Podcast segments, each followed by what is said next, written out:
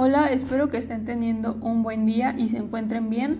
En este episodio les platicaré sobre uno de los autores más conocidos por sus aportaciones, quien es Frederick Skinner. Eh, fue un psicólogo, filósofo social e inventor, nacido el 20 de marzo de 1904 y fallece el 18 de agosto de 1990. Bueno, con Skinner podemos encontrar el famoso condicionamiento operante, donde obtenemos una respuesta o conducta a un determinado estímulo.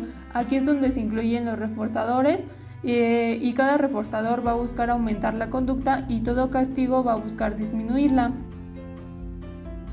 Identificamos el castigo positivo donde se va a buscar eliminar la conducta empleada y el castigo negativo donde este castigo va a quitar algo deseado para la persona y esto va a hacer que la conducta cambie. Es como un comportamiento respuesta. Y quiero mencionar que para que podamos considerarlo condicionamiento operante es importante recordar que pues todo organismo va a necesitar aprender un estímulo para poder dar una respuesta.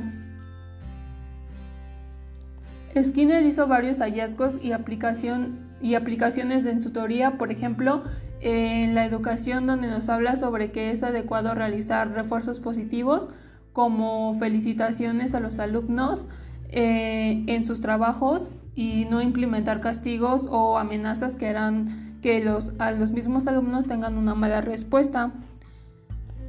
Otro aporte es en la patología donde se busca cambiar la conducta no adecuada o inadaptada de una persona o del sujeto en cuestión, eh, cambiando estímulos o hábitos que ya tenía aprendidos para así cambiar también eh, su comportamiento. También es necesario recordar que pues el conocimiento y aprendizaje se van adquiriendo ya sea por experiencias y pues también uno de los hallazgos de Skinner es que podemos aprender por observación o también llamado aprendizaje social, que este se refiere cuando replicamos lo que vemos y por condicionamiento, donde necesitamos un estímulo para producir un comportamiento o una conducta. También nos habla sobre algunas leyes, por ejemplo la del reflejo, que es una determinación de un estímulo donde lo vemos reflejado con nuestro cuerpo.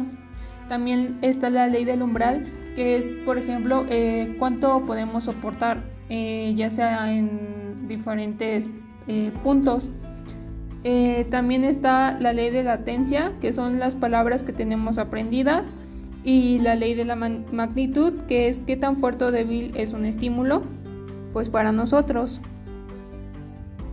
Y bueno, pues finalmente desde mi punto de vista, eh, pues yo creo que es un autor que nos dejó pues grandes aportaciones y muy importantes que incluso pues las seguimos utilizando en nuestra vida cotidiana y a veces eh, pues no sabemos cómo se llaman o, quién fue el creador de esto. Eh, y como siempre les dejo con una frase, pues esta vez es de Skinner que dice, un fracaso no siempre es un error, puede ser simplemente lo mejor que se puede hacer en esas circunstancias. El verdadero error es dejarlo de intentarlo. Y pues les agradezco mucho por escuchar. Nos vemos en el próximo podcast. Que tengan buen día.